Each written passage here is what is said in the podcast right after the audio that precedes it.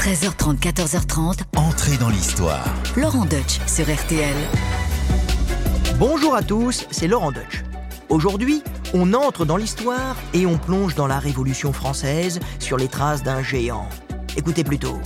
Pour vaincre, il nous faut de l'audace, encore de l'audace, toujours de l'audace, et la France sera sauvée. L'homme qui a prononcé ces mots énergiques à la veille de la bataille de Valmy est une force de la nature, un colosse, un tribun hors pair qui déploie des torrents d'éloquence de sa voix de stentor.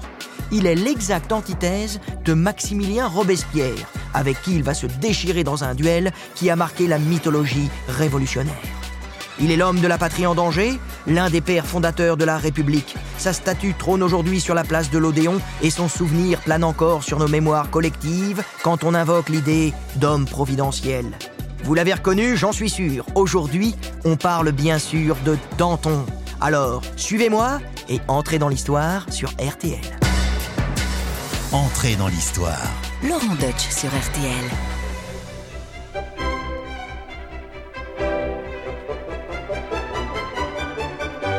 Georges-Jacques Danton est né le 26 octobre 1759 à Arcis-sur-Aube, d'une famille d'artisans et de magistrats. Son père est procureur et sa mère, Marie-Madeleine, est fille d'un entrepreneur en charpenterie. L'enfance de Danton nous livre déjà quelques anecdotes savoureuses, qui en disent d'ailleurs long sur le tempérament et la robustesse du futur tribun. Dès sa naissance, le petit Georges est un beau bébé, bien dodu et jamais repu. Le lait maternel ne lui suffit pas, alors on le met au pis de la vache pour avoir du rab, selon une coutume répandue dans les campagnes champenoises. Sauf qu'un jour, un taureau jaloux, nous dit la légende, l'aurait délogé de sa nourrice quadrupède d'un coup de corne. La blessure lui laisse une balafre sur la lèvre supérieure qu'il conservera toute sa vie. Et comme si ça suffisait pas, il se fait encore encorner par un taureau sept ans plus tard, au visage. Alors, euh, faut bien le reconnaître, il aura toute sa vie un rapport difficile avec les taureaux, l'ami Danton. Et pour cause, c'est des concurrents les taureaux finalement. Et oui, il y a du taureau en lui. D'abord, rien que l'aspect physique. Danton est un grand gaillard de près d'un mètre 90, avec un gros cou puissant, un large front, des lèvres épaisses, un gros menton et des petits yeux clairs enfoncés. La petite vérole, maladie très courante à l'époque, lui laisse un visage grêlé à vie. Danton, y a pas à dire, c'est une gueule. Comme le dit mieux que moi Madame Roland, c'est une figure repoussante et atroce, avec un air de grande jovialité. Elle le déteste viscéralement. Pourtant, il en impose Danton, le taureau. Il dégage quelque chose de bestial. Et le caractère, c'est pareil. Il fonce, tête baissée, les cornes en avant, il charge, ses discours ressemblent à des saillies furieuses. Il dit de lui-même La nature m'a donné en partage les formes athlétiques et la physionomie âpre de la liberté. Bref, cet homme, taillé comme un roc, est du bois dont on fait les révolutions. Mais en 1780, on n'en est pas encore là.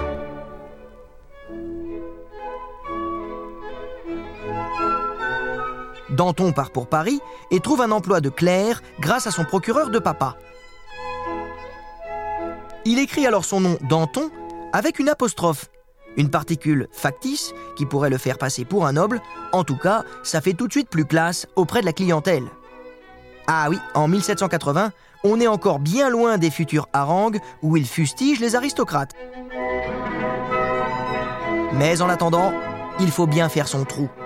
Et Danton n'a pas trop de mal à s'imposer dans cette bourgeoisie de robins, de magistrats, qui fournira d'ailleurs le plus gros des bataillons de députés révolutionnaires.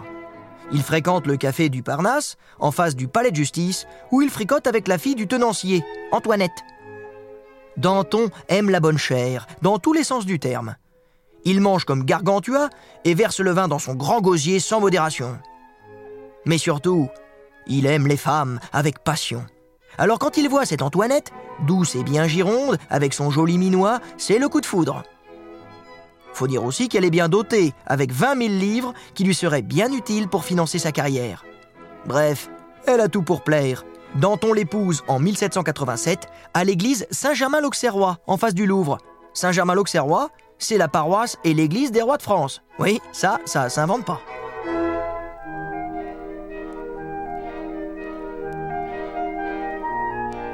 Dans le Paris pré-révolutionnaire des années 1780, Danton est un avocat parmi tant d'autres. il ne s'est pas encore fait un nom.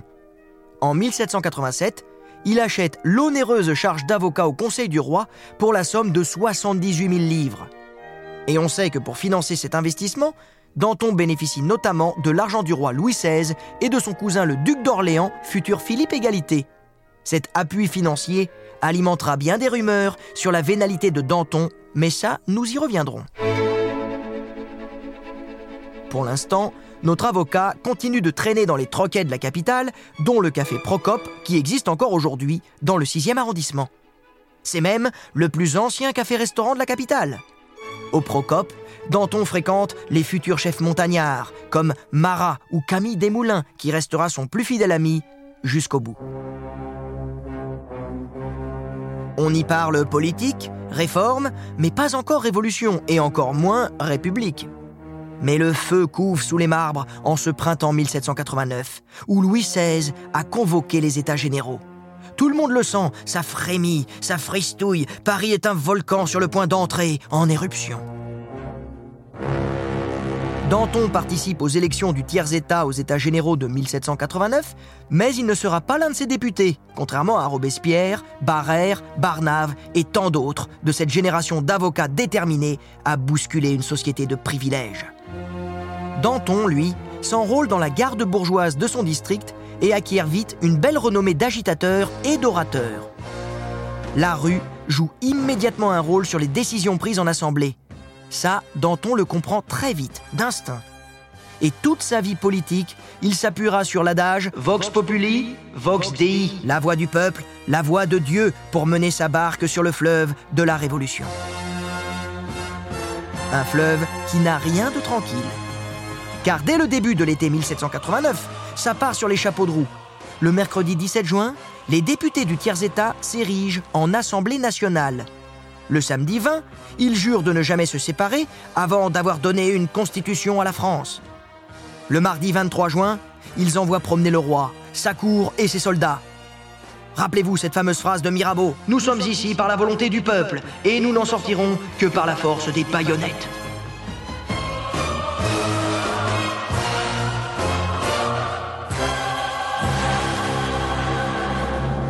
En gros, là, ça passe ou ça casse. Eh ben ça passe. Le roi cède. La révolution s'est jouée et accomplie en sept jours et cinq décrets. Un royaume de mille ans s'effondre en une semaine. Le 14 juillet, la Bastille est prise. Vous connaissez la suite.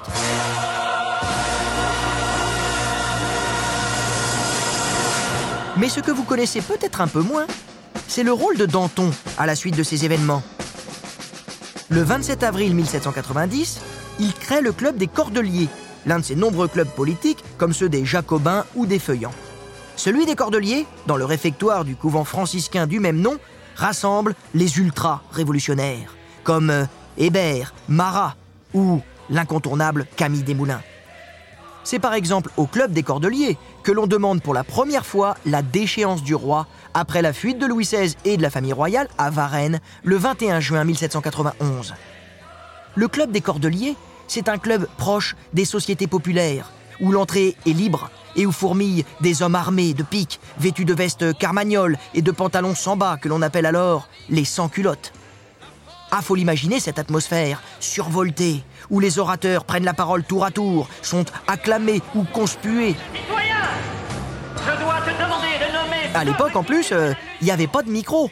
Donc faut avoir du coffre, hein, fallait gueuler. En gros, c'est celui qui gueule le plus fort qui a raison. Et à ce jeu-là, Danton écrase tout le monde de sa grosse voix. Ses mots résonnent comme des roulements de tonnerre. En plus, il ne prépare jamais ses discours. Il les improvise, sentant d'instinct ce que la foule veut entendre. Il vitupère, il invective, il galvanise. La tribune est comme une scène pour cet homme théâtral. Et ça va nous donner des formules tonitruantes qui marquent les esprits. Écoutez plutôt, que la pique du peuple brise le sceptre des rois. Une nation se sauve, elle ne se venge pas. Ou encore celle-là, ma préférée. Après le pain, l'éducation est le premier besoin d'un peuple. Ah bah oui, ça claque. Hein. Désormais, faut compter avec lui. Car la révolution est loin d'être terminée. Et pour Danton, bien au contraire, tout commence. Danton ne participe jamais directement aux grandes journées révolutionnaires, mais il est jamais loin, il est toujours dans la coulisse. Il les arrange, il les prépare et surtout, il gère le service après-vente. Parfois, ça tourne mal.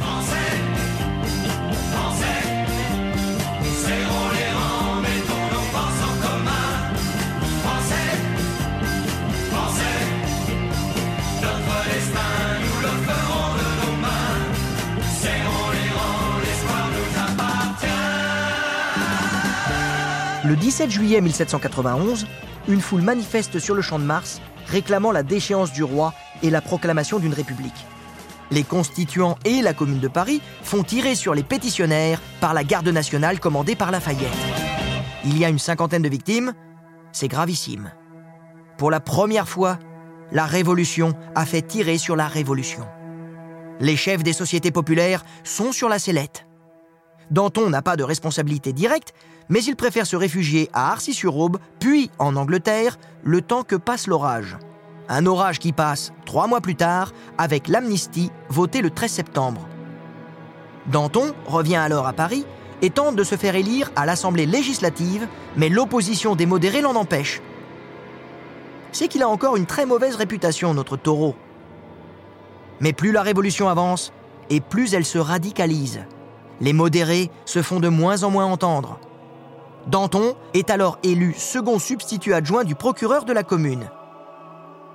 Il est l'un des hommes les plus en vue des clubs, que ce soit aux Cordeliers ou aux Jacobins. Sa voix porte, comme toujours. On l'écoute, même s'il a parfois du mal à se décider, comme par exemple sur le soutien à la guerre aux frontières du Rhin contre la Prusse et l'Autriche. Elle a été déclarée avec l'approbation du roi, qui espère tirer profit d'une défaite française. En gros, le roi espère que les armées coalisées des monarchies européennes vont mater la Révolution française, qui commence euh, sérieusement à lui courir sur le haricot.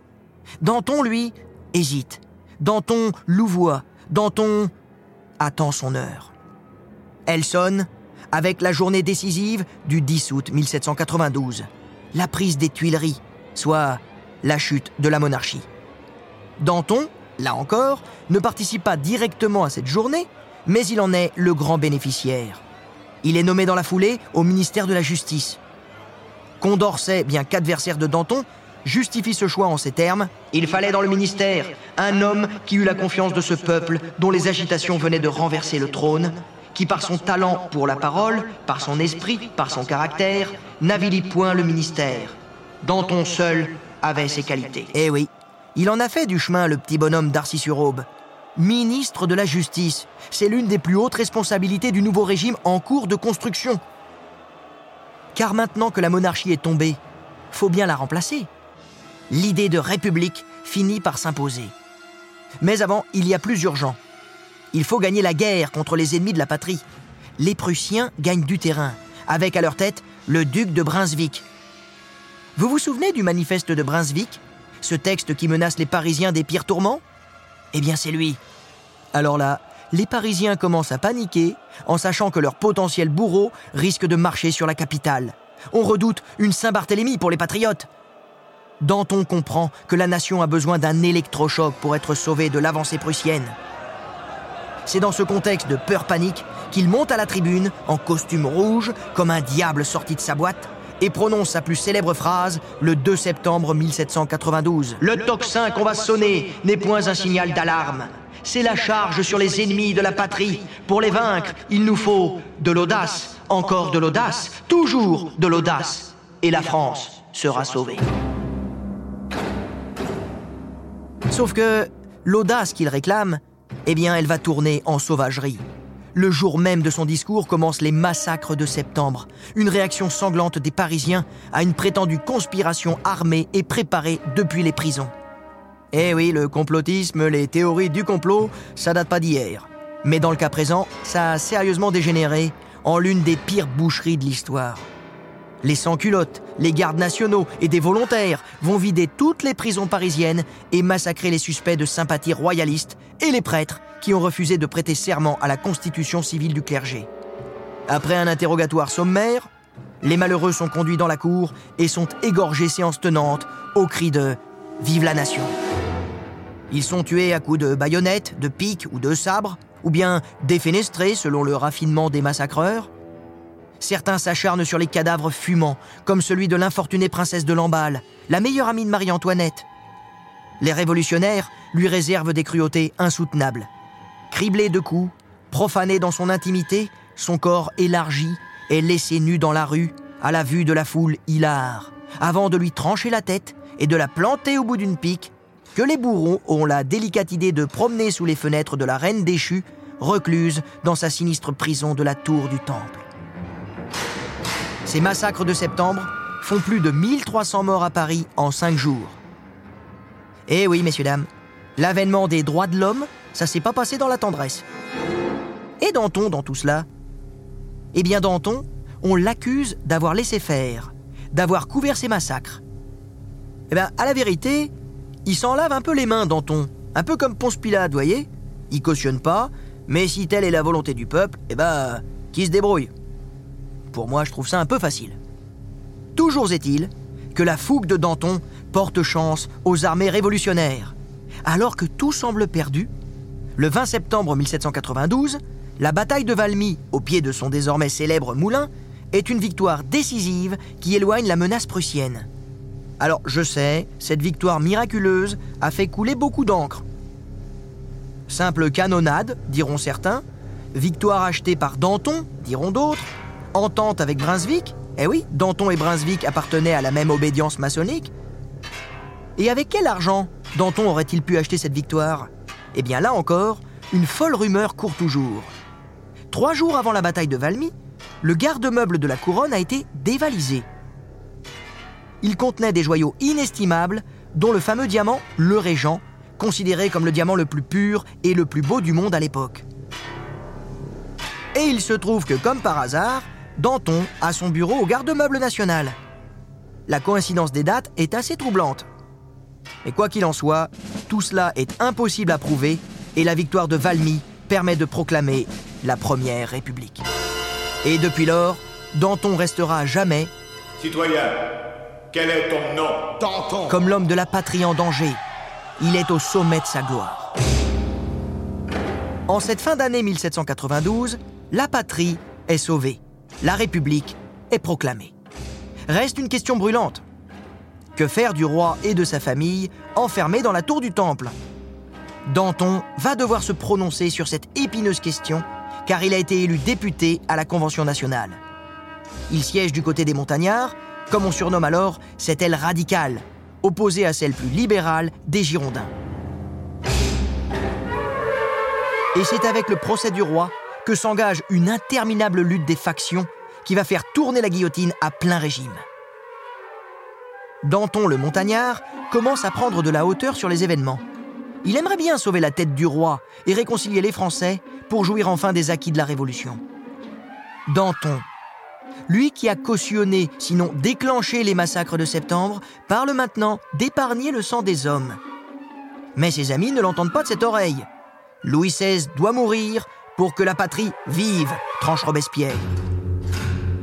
Danton est prêt à monnayer la vie du roi avec des subsides anglais. Mais voyant que l'issue du vote est inéluctable, il choisit d'hurler avec les loups, sacrifiant la vie du roi pour sauver la sienne. Louis XVI est guillotiné au matin blême du 21 janvier 1793. Danton n'assiste pas à cette exécution.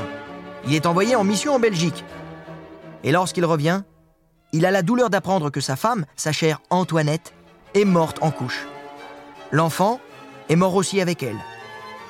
Danton est d'autant plus inconsolable qu'il aurait aimé avoir un buste de son épouse en souvenir. Il va alors trouver son ami le sculpteur Claude-André de Seine et lui commande un buste. Mais comment faire quand le modèle est mort et enterré? Qu'à cela ne tienne Danton fait déterrer le cadavre de son épouse en pleine nuit afin que le sculpteur lui applique un masque mortuaire. À cette occasion macabre, Danton serre la défunte dans ses bras et l'embrasse à pleine bouche. C'est hyper romantique. Enfin, pour moi, c'est surtout très très glauque. Mais voilà Danton. Voilà cet homme. Un homme fougueux, fonceur, dans un monde où se mêlent étrangement l'amour et la mort, Eros et Thanatos. Bon, le roi est guillotiné, mais tous les problèmes ne sont pas réglés. À l'extérieur, une nouvelle coalition européenne se forme contre la France. La patrie est de nouveau en danger. La panique gagne encore les esprits. Danton, lui, garde la tête froide. Le 10 mars 1793, il crée le tribunal révolutionnaire, de sinistre mémoire, un tribunal criminel extraordinaire conçu pour frapper les coupables à travers des procédures simplifiées. Il l'ignore, mais il vient de créer un monstre qui le dévorera un jour, lui comme tant d'autres enfants de la Révolution. Mais dans l'esprit de Danton, ce tribunal révolutionnaire est un moyen de reprendre le contrôle sur les événements. Il a bien retenu la leçon des massacres de septembre. Il veut que l'État garde le monopole de la violence, une violence légale en quelque sorte. C'est ainsi qu'il déclare ⁇ Soyons terribles pour éviter au peuple de l'être ⁇ Mais les événements se précipitent. À l'intérieur du pays, la Vendée s'insurge. L'armée catholique et royale fait une percée fulgurante au printemps 1793. Dans la capitale, Marat est poignardé dans sa baignoire par Charlotte Corday le 13 juillet. Alors, citoyenne, on entre sans frapper Tu veux voir le citoyen Marat tout nu dans son bain? Comment t'appelles-tu? Charlotte. Mais tu as de beaux yeux, citoyenne. La révolution ne tient plus qu'à un fil. La paranoïa est à son comble. Alors, la machine s'emballe. La terreur est mise à l'ordre du jour, selon l'expression consacrée.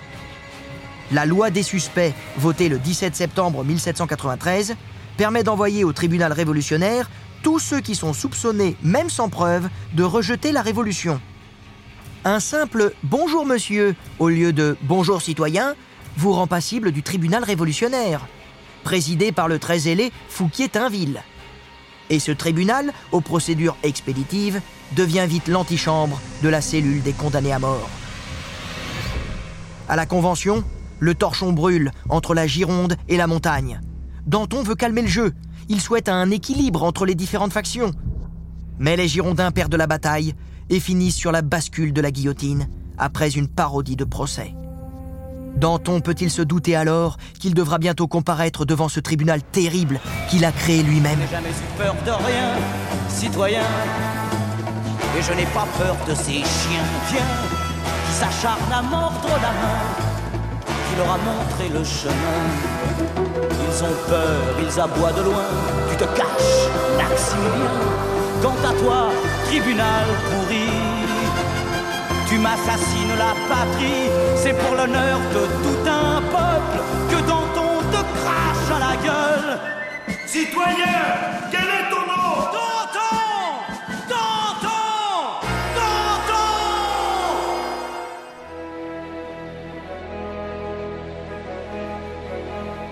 En ce début d'année 1794, Danton prend ses distances avec la politique. Il a trouvé le bonheur avec la jeune Louise Gély, une amie du couple qui s'occupait de leurs enfants. Le tribun a 35 ans, elle en a 18, mais ça ne les empêche pas de convoler ensemble en juste noces et de filer le parfait amour.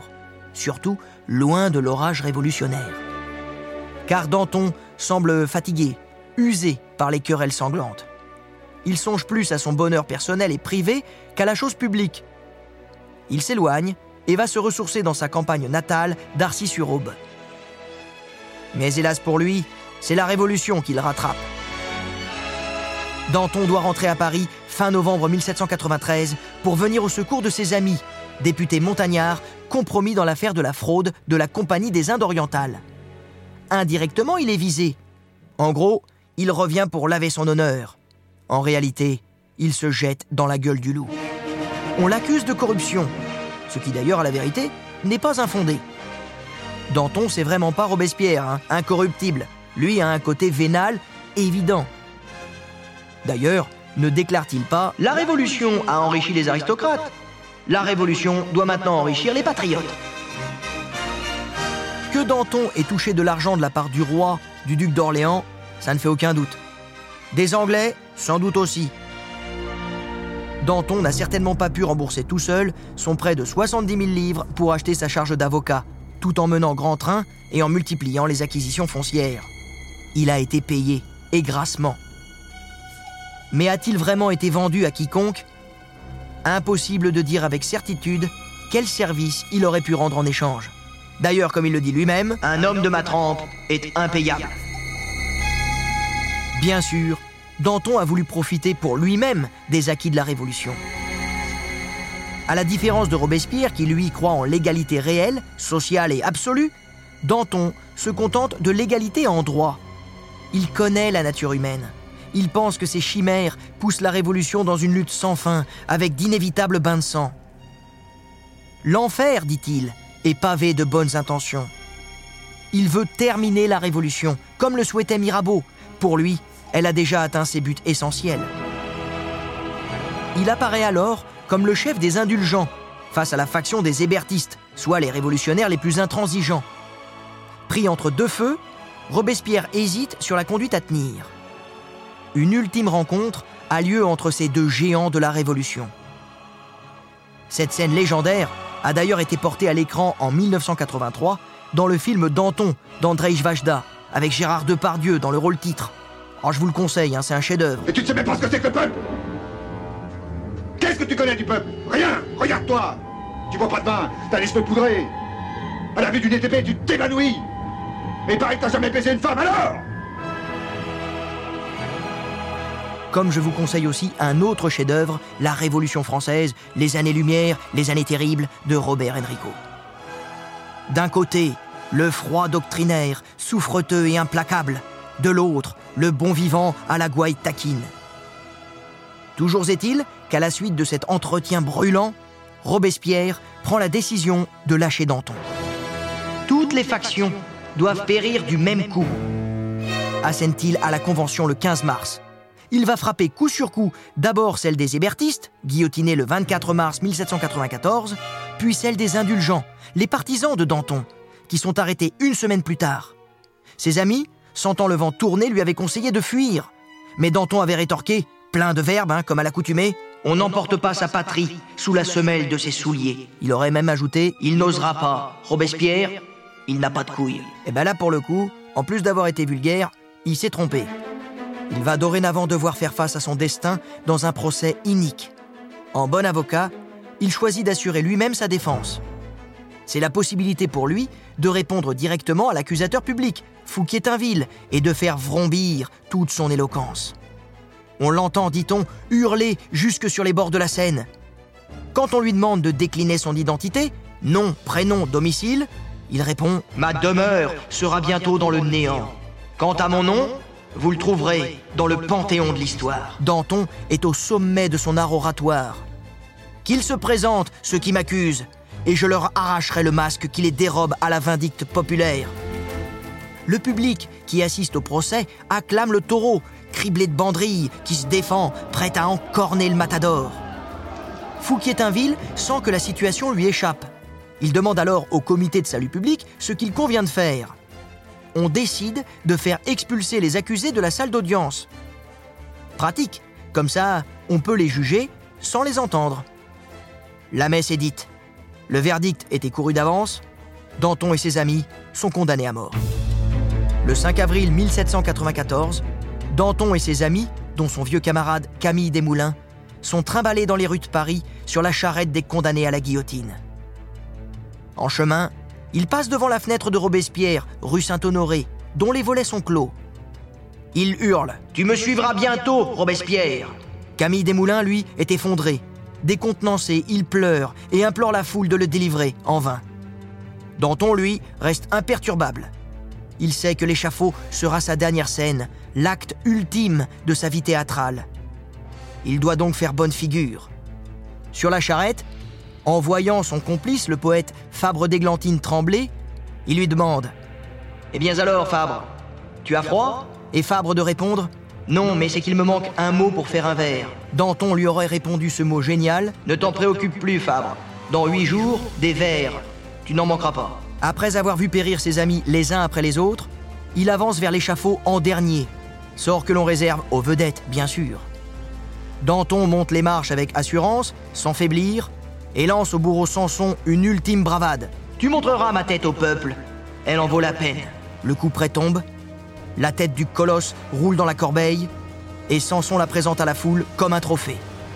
C'est ainsi que le peuple de Paris aperçoit pour la dernière fois le visage ruisselant de sang, mais confiant, du taureau de la Révolution. Celui qui a montré toute sa vie de l'audace, encore de l'audace, toujours de l'audace. Entrez dans l'histoire. Laurent Deutsch sur RTL. Eh bien, j'espère que ce voyage sur les traces de Danton vous aura captivé. Et pour en parler, j'ai la chance d'avoir à mes côtés un spécialiste, un romancier, un historien de l'Ancien Régime et de la Révolution, et qui en plus, l'année prochaine, va publier chez Perrin une histoire des Girondins. Donc forcément, Danton, il le connaît bien. C'est Jean-Paul Desprats. Bonjour Jean-Paul. Bonjour à tous. Alors, dans un premier temps, j'ai envie de parler de Danton l'homme. C'est-à-dire que on le voit, on l'imagine de toute façon avec la tête de Depardieu, hein, cette espèce de géant, ce gargantua qui croquait dans la vie. Donc d'un côté, par rapport à, Robespierre qui fait euh, figure de pisse froid, on a la sensation d'avoir le vice et la vertu. Est-ce que c'était ça le Danton? Est-ce que c'était, est-ce que c'était un peu le vice quelque part? Ah oui, il y, a, il y, a, une opposition de caractère entre les deux, une opposition déjà physique. Euh, Danton, c'est une masse corporelle. Oui, c'est deux par Dieu. Voilà, c'est deux par Dieu. Quand Vajda a adapté le drame de Buchner, c'est magnifique. Il y a ce, ce, physique dont il joue. Il sait qu'il est affreux. D'ailleurs, quand il sera en Angleterre, il va adhérer au Ugly Club, le club des affreux. Il en joue, c'est une force de la nature. Il aime manger, il aime boire, il aime les beaux habits. Parfois, il est même ridicule quand il se présente en garde nationale habillé de rouge avec des dorures partout. Il y a un côté assez ridicule. C'est la vie, c'est un souffle, c'est un ouragan. On l'a donc accusé euh, de s'être offert au plus offrant. C'est un petit peu ça. Est-ce qu'il a, a joué un double jeu au moment de la Révolution euh, Notamment, son mariage lui a permis d'obtenir sa charge. Donc on sentait que c'est quelqu'un qui a toujours, il a toujours couru après l'argent, après les sous. Il lui en fallait toujours plus, au point d'être corrompu? Alors, il est certain qu'il aimait l'argent, qu'il avait besoin d'argent, mais euh, il faut en croire aussi Mona Ozouf, qui est une des, très, des plus grandes historiennes de la Révolution. Les services qu'il a rendus sont des services imperceptibles. On l'a accusé de beaucoup de choses qui n'ont pas eu lieu, comme par exemple d'avoir favorisé les Orléans, d'avoir volé les bijoux de la couronne pour, pour payer la paix de, de Valmy. Il faut beaucoup en rabattre. Euh, il avait un sens politique énorme qui faisait que les questions d'argent, en définitive, passaient au second plan par rapport à son génie politique. D'accord, l'argent n'était pas un problème, il fallait le prendre, mais il y avait au-dessus, il y avait quelque chose, il y avait une dimension supérieure. Et d'ailleurs, il faut aussi le rappeler, à chaque fois que Danton a essayé d'un petit peu de s'écarter de la Révolution, comme il sentait qu'il perdait le contrôle, il est à chaque fois revenu dans la mêlée pour défendre ses amis. Il était d'une loyauté incroyable. C'est ce qui aussi lui donne cette dimension. C'est son côté extrêmement sympathique par rapport à la froideur de Robespierre. Hein. Robespierre Mirabeau disait de lui quel est ce chat qui a bu du vinaigre? Et on, on, les fixe et on les caricature effectivement quand on voit la force de taureau de Danton et puis la froideur de l'homme très très bien mis, très très froid, très très glacial qu'est Robespierre. Et il y a chez Danton ce côté euh, d'une amitié débordante qui fait effectivement, comme vous venez de le dire, que par exemple, dans les massacres du 2 septembre, il va les endosser pour éviter la guerre civile, et qu'ensuite, euh, quand euh, il va vouloir se retirer à la campagne, parce que son deuxième mariage est un mariage heureux, avec une jeune fille qui a 20 ans de moins que lui, il est très heureux, il se retire dans l'aube. Ça ne veut pas dire que c'est systématiquement mieux quand elle a 20 ans de moins que vous, hein, je le tiens à dire pour nos auditeurs, c'est juste parce que c'était la bonne personne. Hein. C'était la bonne personne. Et euh, il revient chaque fois, deux fois, il va revenir à Paris, et il va le payer de sa vie pour soutenir ses amis. Ses amis qui sont euh, pris dans des affaires qu'on a suscitées contre eux, comme l'affaire de la Compagnie des Indes, et ensuite, in fine, pour défendre, au moment où il sent qu'ils vont être attaqués, comme euh, la coterie des indulgents dont veut se débarrasser Robespierre, il vient défendre Camille Desmoulins, son grand ami, et Fabre d'Églantine. Bon, c'est définitivement Depardieu, quoi. Un personnage hors norme, total, d'une amitié euh, au point de se perdre et de se jeter dans la gueule du loup pour, pour sauver les siens et sauver son clan. Vraiment, c'était ça, euh, Danton. Entrez dans l'histoire. Laurent Deutsch sur RTL. On a vu le personnage dans l'intimité. Maintenant, on va voir le personnage politique. Et là, eh ben, évidemment, il n'y a pas débat. Danton, c'est un personnage majeur de la Révolution française. Pourtant, il entre assez tard dans le grand jeu de la Révolution. Il entre tard dans la Révolution. Son premier coup d'éclat, c'est le 16 juillet 1789. On n'a jamais entendu parler de lui. Eh bien, en pleine nuit, il va réveiller l'homme à qui Lafayette a donné à garder la Bastille pour vérifier s'il ne reste pas des prisonniers dans la Bastille. Et c'est la première fois qu'on va entendre parler de lui. Puis ensuite, son instrument, ça va être le club des Cordeliers. Donc il va être le grand homme. Et qu'il va organiser par rapport au club des Jacobins, qui est le club de Robespierre, le club euh, rival, il va l'organiser de manière tout de suite plus démocratique. Pas de cotisation et en même temps une caisse de secours pour les malheureux. D'accord. Et en plus, c'est là où il y avait des orateurs, il y avait les grands tribuns, parce que faut pas oublier que les, comédiens de la comédie française, par exemple, ils étaient au Cordelier. Oui, le, théâtre français de l'époque, la comédie française, était installée à l'Odéon depuis 1782, donc c'était une partie de la clientèle des Cordeliers. Mais il y avait aussi tous les journalistes, tous les grands journaux étaient là, et puis tous les libraires. C'était le quartier intellectuel de Paris, et ça va être son instrument, son levier pour animer et pousser les idées de la Révolution, les idées démocratiques. Et ensuite, il rentre véritablement dans la grande histoire de la Révolution à partir de 92, puisque nous l'avons dit précédemment, il endosse la responsabilité des massacres de septembre pour euh, sauver euh, le pays et la Révolution d'une guerre civile. En gros, il valait mieux paraître impitoyable qu'impuissant.